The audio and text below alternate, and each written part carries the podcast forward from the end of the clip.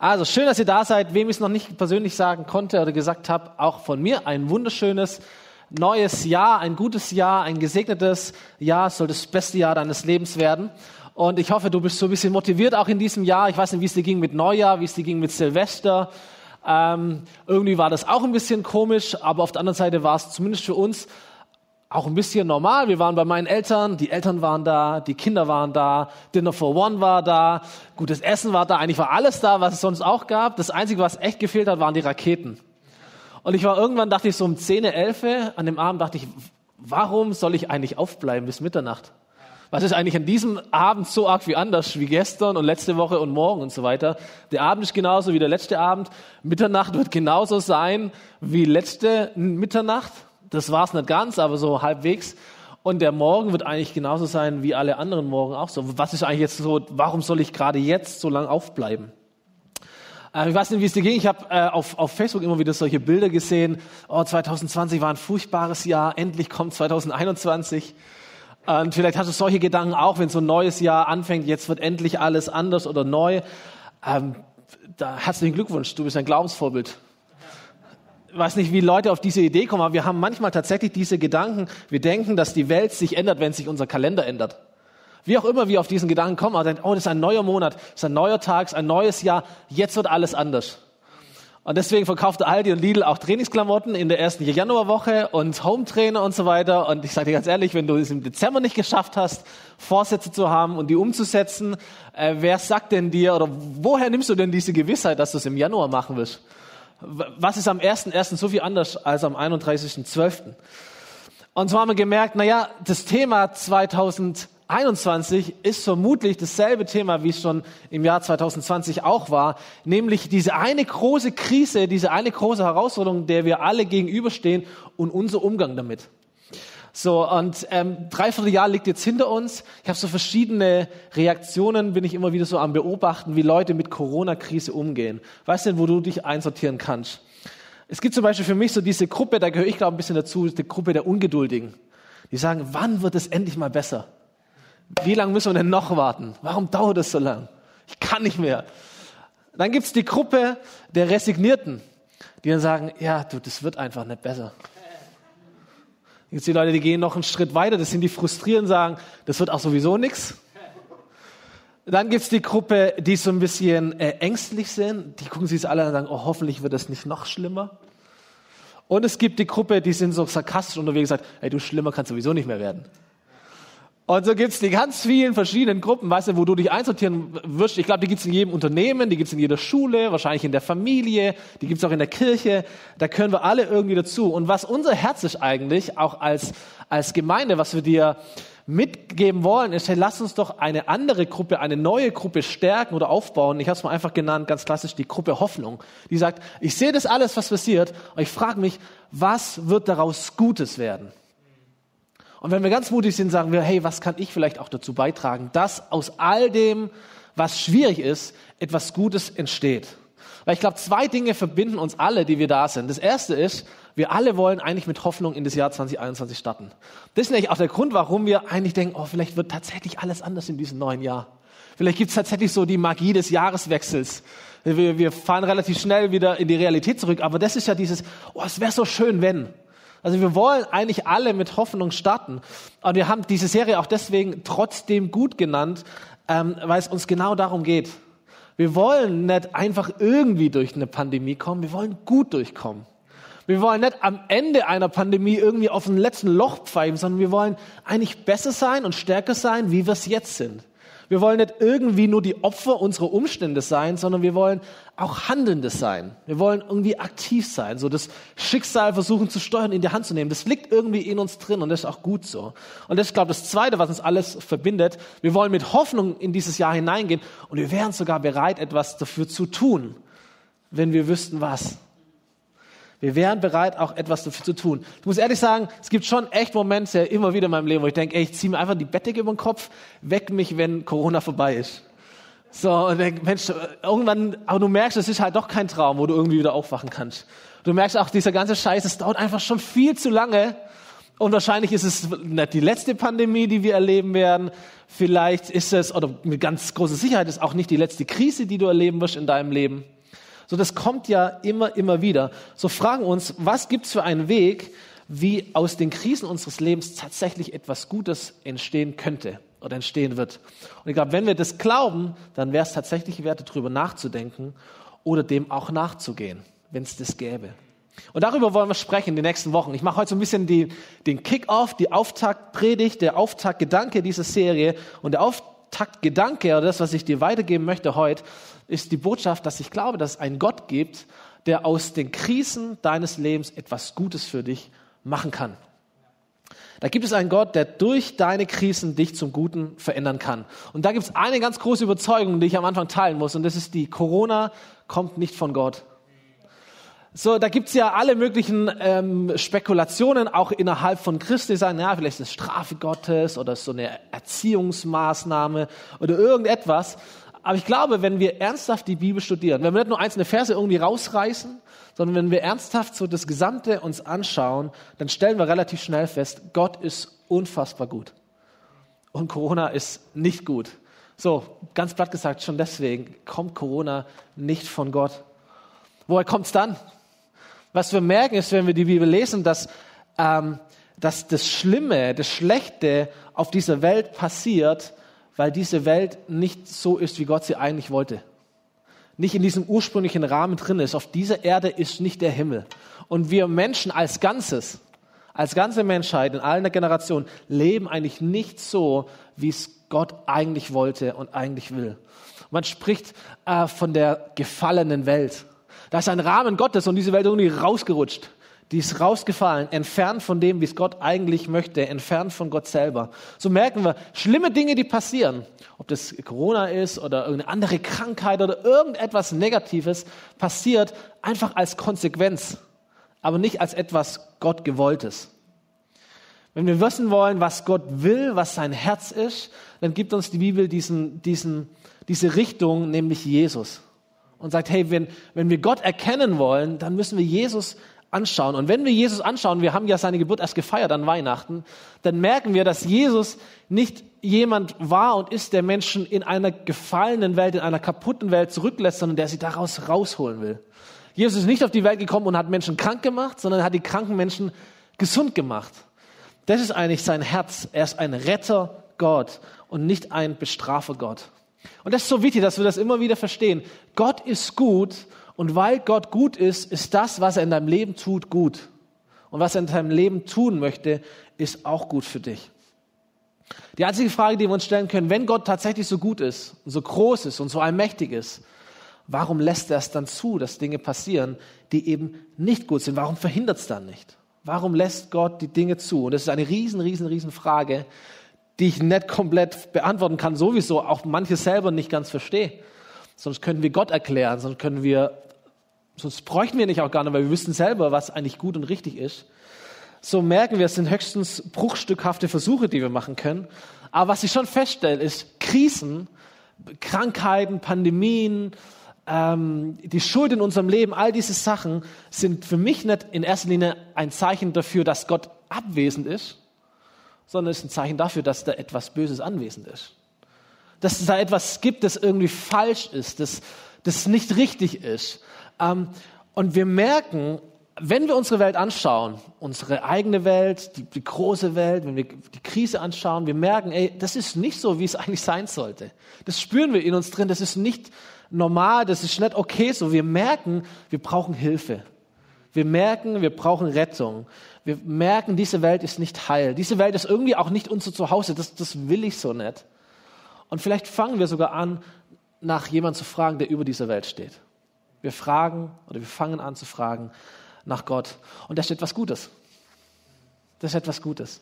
So, Corona kommt nicht von Gott, aber kann uns zu Gott bringen. Kann uns zu Gott bringen. Ich möchte zwei Bibeltexte heute lesen mit uns. Ähm, der erste sind Worte, die Gott selber spricht zu Menschen, und zwar in einem ganz bestimmten Moment. Und zwar in einem Moment, wo die Menschen das erste große Haus Gottes gebaut haben. den ersten Tempel, so eine ganze Weile schon her, Altes Testament, zweite Buch Chronik und das ganze Volk versammelt sich vor Gott und betet ihn an und baut dieses Haus und bittet ihn um seinen Segen und dann spricht Gott und es ist wie so eine Art Grundsatzrede, wo Gott der Menschheit mal vorlegt, was sind die Konsequenzen des Handelns, Segen und Fluch. Und dann gibt es diese eine Stelle, und, und so Bibelkenner und uns kennen die vielleicht auch und haben vielleicht auch über diese Stelle schon nachgedacht in der letzten Zeit. Das sagt Gott, wenn ich es einmal lange Zeit nicht regnen lasse, und wenn ich die Heuschrecken ins Land schicke, damit sie die Erde vernichten, die, die Ernte vernichten, oder wenn ich in meinem Volk die Pest ausbrechen lasse, die Seuche, die Pandemie. Und nochmal, das klingt auf dem, oder das sieht auf den ersten Blick irgendwie ein bisschen komisch aus, aber es ist nicht das, was Gott plant ist auch nicht das, was Gott will, sondern es ist etwas, das geschehen kann, wenn Menschen sich von Gott entfernen, auch mit dieser Erde nicht so umgehen, wie Gott es eigentlich möchte. Und die Botschaft geht weiter und darauf kommt es eigentlich Gott an. Also er sagt, wenn ich in meinem Volk die Pest ausbrechen lasse, wenn ich es nicht zurückhalte, wenn es gehen darf, und die Menschen rufen zu mir, und jetzt kommt sein Herz, sein Wille, dann will ich im Himmel ihr Gebet erhören. Wenn dieses Volk, das meinen Namen trägt, sich mir in Demut unterordnet, von seinen falschen Wegen umkehrt und nach mir fragt, dann will ich ihnen vergeben und ich will ihr geplagtes Land wieder heilen. So, das ist der Wille Gottes. Heilung, Rettung, Wiederherstellung, Vergebung. Auch jetzt, auch in unserer Zeit heute. Aber manchmal, warum auch immer, wir brauchen, Menschen brauchen manchmal immer erst so eine Krise, bis sie manches richtig verstehen. Wir müssen erstmal so gegen die Wand laufen manchmal, bis wir irgendwie verstehen, das war vielleicht doch nicht so gut. Wir kennen das in unserem Leben ja auch, dass wir manchmal ja so überzeugt sind von Dingen und wir versuchen irgendwie Wege zu finden und wir gehen lieber mit dem Kopf durch die Wand, als dass wir irgendwie innehalten und sagen, ey, ist es eigentlich gerade richtig, dieser Weg, auf dem ich gehe. Ähm, und wir meinen, wir haben unser Leben selber im Griff und wir lösen die Probleme schon irgendwie. Und solange wir so unterwegs sind, gibt es immer, immer diese Lücke, wo wir Gott zurückhalten, eigentlich genau das zu tun, was er eigentlich tun möchte. Und ich glaube, das ist ein, ein Schlüssel für die Corona-Krise, dass sie uns vor Augen führen kann, dass wir Gott brauchen. Wir brauchen, Menschen brauchen Gott, du und ich, wir brauchen Gott. Wir merken, unser Leben ist so wesentlich unsicherer, als wir eigentlich dachten. Gesundheit ist, ist uns vielleicht auch so viel mehr wert, als wir irgendwie dachten, dass es tatsächlich ist. Unser Friede ist so bruchstückhaft. Das wird uns alles jetzt vor Augen geführt. Und wir merken, die Politik hat nicht unbedingt alle Lösungen, die Medizin hat nicht unbedingt sofort alle Lösungen, selbst der Impfstoff ist nicht unsere Rettung. Und dann merken wir, jetzt gibt es Mutationen und dann sagen wir, oh, wie sicher ist der Impfstoff wirklich, wie muss ich mich impfen, welchen Impfstoff und so weiter, was passiert in einem Jahr, was passiert in zwei Jahren. Und wir merken, ey, die Krise ist nicht vorbei, nur weil jetzt jemand einen Impfstoff entwickelt hat. Das so, so einfach ist es nicht. Und wir merken, auch das ist nicht unsere Rettung, auch das ist nicht unsere Sicherheit allein. So was ist es dann? Und das sind ganz, ganz gute Fragen, die man sich stellen kann. Das sind Fragen, die so gut sind, dass sie dir helfen, etwas Gutes aus dieser Krise rauszuziehen, nämlich dich zu fragen, wie, wie stehe ich eigentlich zu Gott? Wie, wer ist eigentlich wirklich meine Sicherheit? Wer ist eigentlich wirklich meine Rettung im Leben? So, und wir merken das. Wir merken es auf eine sehr schmerzhafte Art und Weise, das stimmt. Aber wir merken es hoffentlich. Und das ist etwas Gutes. Und es ist gut, wenn wir das nicht nur merken, sondern wenn uns diese Krise auch dazu bringt, zu Gott zu kommen oder zu Gott zu rufen, wie es in diesem Text heißt. Und Gott zeigt uns auch, wie wir das machen können. Er sagt, das Erste, was du brauchst, ist eine, eine, eine Herzenshaltung, nämlich Demut. Demut ist eine Herzenshaltung. Demut sagt Gott, ich habe in meinem Leben, ehrlich gesagt, ohne dich gerechnet ich kenne dich zwar, ich höre dich zwar, vielleicht gehe ich sogar in eine Kirche, was auch immer, aber mal ganz ehrlich, ganz praktisch in meinem Leben merke ich, ey, du spielst eigentlich nett die Rolle, die du eigentlich spielen möchtest und die du eigentlich spielen solltest und das will ich ändern. Ich will mich dir unterordnen. Und das ist etwas Gutes. Fehler eingestehen ist etwas Gutes. Das kennen wir alle, auch wenn wir äh, in Familie sind, wenn wir verheiratet sind. Wir merken, hey, Fehler eingestehen ist etwas Gutes. Zu merken, hey, ich bin auf einem falschen Weg unterwegs, ist etwas Gutes. Schlecht wäre, auf diesem Weg weiterzugehen oder schneller zu gehen oder mit mehr Kraft zu gehen. Gut ist, wenn du merkst, es ist ein falscher Weg, dann kehre ich um und schlage einen anderen Weg ein. Ist etwas Gutes. Da beginnt es in unserem Herz. Dann geht es weiter in unserem Verstand. Gott sagt, hey, wenn mein Volk sich demütig unterordnet, wenn es umkehrt, ist eine Verstandesentscheidung, Umkehr. Zu sagen, Gott, ich möchte zurück zu dir. Ich möchte auf deinem Weg gehen. Ich möchte in deinen Ordnungen leben. Ich möchte so leben, wie du das möchtest. Und das ist nicht ein Gefühl, das mir das sagt, sondern das ist etwas, das ich verstehe, das ich erkenne mit meinem, mit meinem Verstand. Das möchte ich tun. Und das Dritte ist, dass Gott sagt, und dann ist es gut, wenn mein Volk anfängt, nach mir zu fragen etwas zu tun, sich aktiv wirklich zu öffnen, zu beten sagen, Gott, äh, ich möchte nicht nur mich dir unterordnen oder, oder umkehren, sondern ich möchte auch aktiv fragen nach dir, Gott, wie siehst du mein Leben? Wie siehst du die Dinge, die ich vorhabe? Wie, wie siehst du überhaupt mich? Ich möchte dich suchen. Ich möchte, möchte offen sein dafür, dass du zu mir auch sprechen kannst. Ich möchte mich dir öffnen, damit du in mein Leben hineinkommen kannst und auch mich von innen heraus verändern kannst. Das sind, das sind lauter gute Schritte, die du entdecken kannst, wenn eine Krise in dein Leben reintritt. Ob das jetzt Corona-Krise ist oder auch ganz andere Krisen ähm, in deiner Familie oder in, in deiner Gesundheit oder in deinem Arbeitsplatz oder was auch immer. Das Gute einer Krise ist, dass sie uns sensibler macht für das, was tatsächlich wichtig ist und was uns tatsächlich hält. Das Gute an Corona kann sein, dass sie Menschen dazu bringt, nach Gott zu fragen, die ohne Corona vielleicht nicht nach Gott gefragt hätten. So schmerzhaft diese ganze Krise trotzdem ist. Das zweite Gute an der Corona-Krise, überhaupt an jeder Herausforderung in unserem Leben, kann sein oder ist, dass sie von Gott benutzt werden kann. Es kommt nicht von Gott, aber es kann von Gott benutzt werden und zwar, um uns gut zu formen, um uns vorwärts zu bringen. Ich lese noch einen zweiteren längeren Text aus dem Neuen Testament. Und achtet gerne mal drauf, wie in diesem Text des Römerbrief, äh, der Apostel Paulus schreibt diesen Text, wie er so diesen Zustand der gefallenen Welt einfach mal beschreibt. Vielleicht erkennst du dich auch ein bisschen wieder, vielleicht auch gerade eben. Er sagt, ich bin ganz sicher, dass alles, was wir in dieser Welt erleiden, nichts ist, verglichen mit der Herrlichkeit, die Gott uns einmal schenken wird. Und darum wartet die ganze Schöpfung sehnsüchtig und voller Hoffnung auf den Tag, an dem Gott seine Kinder in diese Herrlichkeit aufnimmt. Denn ohne eigenes Verschulden sind alle Geschöpfe der Vergänglichkeit ausgeliefert, weil Gott es so bestimmt hat. Auch hier muss ich noch mal kurz einhaken. Nicht, dass Gott einfach aus Jux und Tollerei, weil er es so wollte, irgendwie bestimmt hat, euch geht es jetzt schlecht. Ihr seid jetzt vergänglich, ihr Menschen. Sondern Vergänglichkeit, dass etwas stirbt, dass etwas abnimmt, hat damit zu tun, wenn Menschen sich vom Leben trennen. Deswegen gibt es überhaupt erst Vergänglichkeit. Der ursprüngliche Plan Gottes, wir lesen es am Anfang der Bibel, war, war ein anderer. Es geht um ewiges Leben. Es geht um, um Heil.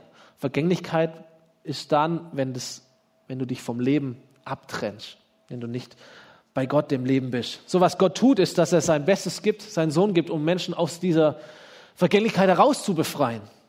Aber noch sind wir noch nicht ganz so weit. Gott hat ihnen die Hoffnung gegeben, dass sie zusammen mit den Kindern Gottes einmal von Tod und Vergänglichkeit erlöst und zu einem neuen herrlichen Leben befreit werden. Wir wissen ja, dass die gesamte Schöpfung jetzt noch leidet und stöhnt wie eine Frau in den Geburtswehen. Aber auch wir selbst, denen Gott bereits jetzt seinen Geist als Anfang des neuen Lebens gegeben hat, seufzen in unserem Innern. Denn wir warten voller Sehnsucht darauf, dass Gott uns als seine Kinder zu sich nimmt und auch unseren Körper von aller Vergänglichkeit befreit. Und dann merken wir, es ist eigentlich egal, ob wir, also in der Sache ist es eigentlich egal, es trifft uns alle gleich, ob wir jetzt Christen sind, ob wir Kinder Gottes sind, ob wir es nicht sind, sondern es geht um Schöpfung. Wir alle leiden so ein Stück weit. Wir stöhnen, wir seufzen, wir haben Hoffnung, wir haben Sehnsucht. Das trifft uns eigentlich alle. Diese gefallene Welt trifft uns alle. Selbst Kinder Gottes, sagt er, die, die Gott schon kennen, wo auch Gott in ihnen schon lebt. Aber du merkst, es ist trotzdem nicht alles okay. Es ist trotzdem nicht alles gut. Da ist so eine, so eine Spannung. Es trifft uns. Solange wir in dieser Welt drin sind, haben wir Krisen, haben wir Herausforderungen, haben wir Schicksale. Aber der Unterschied, und das ist mein Punkt, der Unterschied, der sich zeigt, die Größe Gottes, die Souveränität Gottes, das, was er tun kann über all dem Schrecklichen, ist folgendes, und das ist der nächste Vers. Da sagt er, das eine aber wissen wir.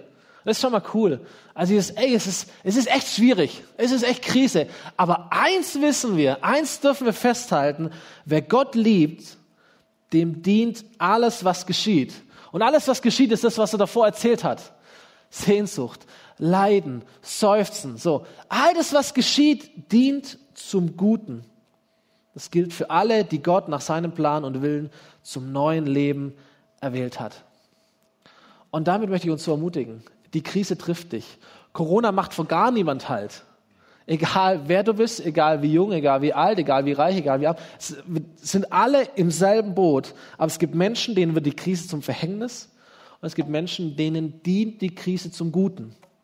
Selbst diese Krise zum Guten. Und das Gute, das hier angesprochen wird, und das ist mir wichtig, ist nicht irgendwie so, so Happy Life, glückliches Leben äh, und, und Wohlstand und Erfolg und all das vielleicht, sondern das Gute, was hier angesprochen wird, ist, dass du Jesus ähnlicher wirst. Wir kommen gleich drauf, aber das ist mir wichtig, weil manche Leute reißen auch den Vers raus und sagen, hey, du, du musst nur, hey, hast du Jesus, wird auf einmal alles gut irgendwie dann passiert nichts Schlimmes und alles ist happy und so.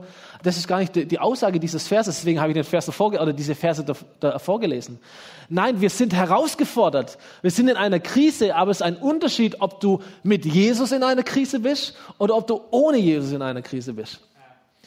Und der Unterschied ist der, dass Gott diese Krise oder jede Herausforderung nehmen kann und etwas Gutes in deinem Leben dadurch formt. Ob du das sofort merkst oder ob du das nicht sofort merkst, aber das ist das, was er tun wird. Und das Gute, das er möchte für dich, ist, dass du Jesus ähnlicher wirst. Und dieses Ziel, dass du mehr so wirst wie Jesus, ist ein Ziel, das Gott verfolgt mit all den guten Dingen in deinem Leben und mit all den herausfordernden Phasen in deinem Leben oder Krisen in deinem Leben. Wen Gott nämlich auserwählt hat, sagt er, der ist nach seinem Willen auch dazu bestimmt, seinem Sohn ähnlich zu werden damit dieser der Erste ist unter vielen Brüdern und vielen Schwestern.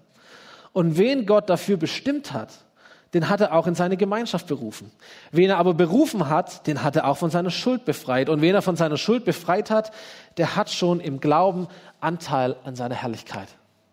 Und das ist der Prozess, den Gott mit dir geht, wie er dich Jesus ähnlicher macht. Erstens, du bist auserwählt. Das heißt, Gott sieht dich. Gott hat ein Auge auf dich. Du bist nicht irgendwie unter Radar, sondern Gott sieht dich. Er wählt dich aus. Er will dich haben. Das zweite ist, Gott gibt dir eine Bestimmung. Du bist nicht einfach so ins Leben reingestolpert, sondern da gibt es einen Gott, der eine Bestimmung hat, der einen Plan hat, ein Ziel mit deinem Leben.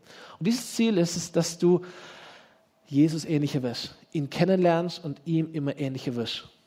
Das dritte ist, was für uns gilt, ist, Gott beruft dich. Gott hat einen einen Plan für dein Leben. Er spricht dich an. Er, ist, er hat nicht nur eine Bestimmung, sondern irgendwann klopft er dir auch ans Herz und sagt, hey, hallo, hier bin ich. Hier bin ich. Es gibt mich und es gibt meine Realität und ich öffne dir die Augen, dass du mich erkennen kannst. Das vierte ist, dass Gott dich von Schuld befreit, dass er die Dinge entfernt, die dich eigentlich trennen von ihm. Das ist der Punkt von Jesus, das ist das Kreuz. Er stirbt für Sünde und er nimmt alles weg, was dich trennt von ihm. Und dann ist der fünfte Schritt, dass er dich mit Herrlichkeit beschenkt und dass Gott selber, dieses große Geheimnis, dass Gott selber in dir lebt, dass der Heilige Geist in dir lebt. Und du merkst, da ist schon ein Stück weit Herrlichkeit, schon ein Stück weit Himmel schon in meinem Leben. Und das ist ja diese Spannung, in der wir drin sind, Gott zu kennen, Herrlichkeit zu kennen, Gebetserhörung zu erleben, auch Heilung zu erleben und trotzdem auch Krankheit zu erleben. Und es ist so beides. Es ist dieses, da gibt schon etwas, aber wir sind auch noch nicht am Ziel. Da ist schon Himmel in uns, aber wir warten auch noch auf den Himmel. Und es ist eine Spannung, in der wir drin stehen. Aber in dieser Spannung dürfen wir wissen, dass Gott das alles nimmt, was in unserem Leben so so da ist und was uns herausfordert, um uns zum Guten hin zu verändern. Und dann schreibt Paulus diese Verse und er schließt ab und sagt, was kann man denn dazu noch sagen? Also das bist du, das ist das, was, was Gott für dich möchte. Das ist die Größe Gottes, die Souveränität Gottes. Wir verstehen nicht alles, wir verstehen auch ihn nicht komplett, aber wir können so viel verstehen, dass Gott groß genug ist, um auch die schwierigen Dinge in unserem Leben zu benutzen, um uns etwas Gutes zu tun. Und sagt er, wenn wir uns das vor Augen halten, wenn Gott für uns ist, wer kann noch gegen uns sein? Und das ist eine Haltung, mit der ich in dieses Jahr eigentlich reingehen möchte. Das verstehe ich unter trotzdem gut. Die Krise ist ja nicht weg. Die Zahlen sind ja nicht weg. Es wird auch noch eine Weile so gehen. Aber zu wissen, wenn Gott an meiner Seite ist, was kann denn kommen? Und du kannst gern äh, für dich daheim oder deine Lebensgruppe die nächsten Verse auch nochmal lesen. Wer, wer kann dich verurteilen? Wenn Gott auf deiner Seite ist? Wer kann dich denn anklagen, wenn Gott auf deiner Seite ist? Wer kann dich denn von Gott trennen, wenn, wenn Gott all das tut? Wer kann dich denn von Gott noch trennen? Und du merkst, stimmt eigentlich, stimmt eigentlich, stimmt eigentlich. Ja, richtig. Das ist einfach eine Erinnerung vielleicht auch für dich, eine Ermutigung. Das ist unser Gott, das ist seine Größe, das ist sein Handeln, sein Werk in uns. Ja, es ist Krise, aber für dich ist es vielleicht etwas, wo Gott dich formt, um dir etwas um dich in ein besseres Bild zu verwandeln als, als die Form, die du jetzt hast. So, und das ist dieses Ermutigende, dass du Jesus ähnlicher werden kannst. Vielleicht auch in dieser Krise, vielleicht in deiner Geduld, das du lernen wirst in dieser Krise oder schon gelernt hast. Vielleicht in deiner Barmherzigkeit gegenüber anderen Menschen. Da haben wir letzte Woche drüber gesprochen. Vielleicht in deinem Vertrauen zu Gott hin, weil du merkst, hey, es kostet mich jetzt mehr, Gott zu vertrauen. Das ist irgendwie ein größerer Kampf, aber das ist etwas Gutes. Gott vertrauen zu lernen. Vielleicht in deinem Einsatz für andere Menschen. Vielleicht in deinem Gebetsleben, vielleicht in der Treue zur Gemeinde. Was es auch gibt für Lektionen, aber Gott arbeitet an dir. Er bringt dich vorwärts und er benutzt auch Herausforderungen dazu.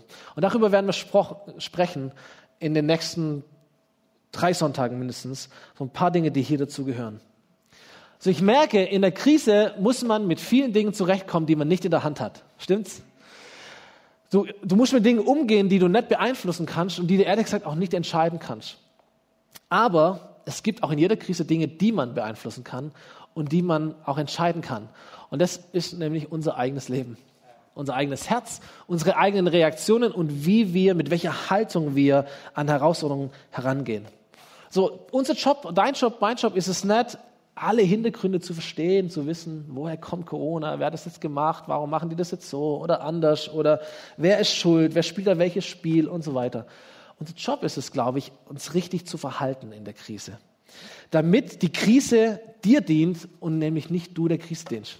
Und wir fallen immer in diese Gefahr ein, dass wir der Krise dienen. Immer dann, wenn wir uns zu sehr vereinnehmen lassen, oh, warum ist es so und wie und was, und dann lesen wir tausend Berichte und stürzen uns rein und wir merken, das tut uns irgendwie nicht gut. Unsere Sorgen werden noch größer, je mehr wir uns damit beschäftigen. Wir müssen nicht weltfremd sein, aber es gibt auch die Gefahr, dass wir der, dass wir der Krise dienen und nicht die Krise uns dient. Aber wenn die Krise uns dient, dann glaube ich, kann auch diese Krise etwas sein, wo wir trotzdem gut durchkommen mit Gott. Und so ein paar Entscheidungen, die du treffen könntest, wenn so, oh, ich möchte Team Hoffnung sein in diesem Jahr. Das ist, das ist, ich möchte wissen, was, was kann Gutes draus entstehen in meinem Leben, in meiner Welt. Ein paar Entscheidungen, die du fällen könntest, aufgrund dieser Predigt schon, zu sagen, hey, ich erkenne an, dass Gott Gott ist und niemand sonst. Das ist eine gute Entscheidung, mit der diese Krise etwas Positives in deinem Leben bewirken wird. Oder, dass du sagst, ich, ich komme mit meinen falschen Entscheidungen zu Gott und erlaube ihm, dass er mich zu seinen richtigen Entscheidungen führt. Das ist ein gutes Gebet, das du sprechen kannst. Oder dass du sagst, hey, ich fange an zu beten, aber nicht für ein glückliches Leben, sondern für mehr Jesus-Ähnlichkeit. Oder du sagst, ich vertraue darauf, ich möchte darauf vertrauen, dass Gott etwas Gutes mit mir vorhat, auch oder gerade dann, wenn mein Leben schwierig ist. Das ist eine Entscheidung, die du treffen kannst und du wirst diese Krise anders bewältigen. Ich vertraue darauf, dass Gott gut ist und etwas Gutes mit mir vorhat, auch wenn mein Leben schwierig ist. Vielleicht gerade wenn mein Leben schwierig ist, dann bringt Gott mich so vielleicht auch so auf eine nächste Stufe, auf ein nächstes Level. Er will mir etwas zeigen. Deswegen ist mein Leben herausfordernd. Gott arbeitet an mir.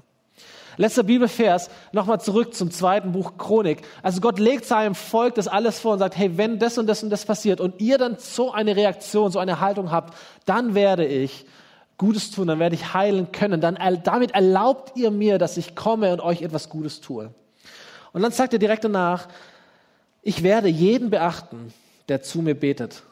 Und ich werde meine Ohren nicht vor seinen Bitten verschließen. Bernd darf nach vorne kommen. Es sagt Gott, ich werde jeden beachten, der zu mir betet und meine Ohren nicht vor seinen Augen verschließen. Und das ist etwas, das wir an mehreren Stellen in der Bibel sehen können. Es ist nicht nur in diesem einen Moment damals vor ein paar tausend Jahren gewesen, sondern es ist ein Prinzip Gottes, dass Gott achtet auf dein Gebet. Dass Gott dich sieht und dass Gott sich sogar dementsprechend verhält und sagt, okay, für was betest du? Was ist deine Herzenshaltung? Was möchtest du mir sagen? Ich achte drauf. Ich achte auf dein Herz. Ich achte auf dein Gebet. Ich achte auf deine Reaktion. Und ich glaube, je mehr du und ich, je mehr wir Gott Raum geben, auch in einer Krise, umso mehr kann Gott diese Krise zu etwas Guten gebrauchen für uns. Und das ist etwas, das wir tun können. Wir haben gleich eine Zeit, wo wir nochmal ein Lied hören, summen, sprechen, je nachdem, wie du es jetzt tust, oder einfach nur genießt. Ähm, aber eine Zeit haben, wo wir eine Reaktion zeigen können, Gott gegenüber. Und sagen, was ist das Gebet, das ich sprechen möchte? Was ist die Entscheidung, die ich treffen möchte? Wie möchte ich diese Krise oder dieses Jahr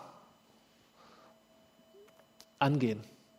Aber ich habe mir gedacht, so ein bisschen weiter gedacht, hey, was für ein Mensch werde ich sein, wenn Corona mal vorbei ist? Wann auch immer das mal sein wird.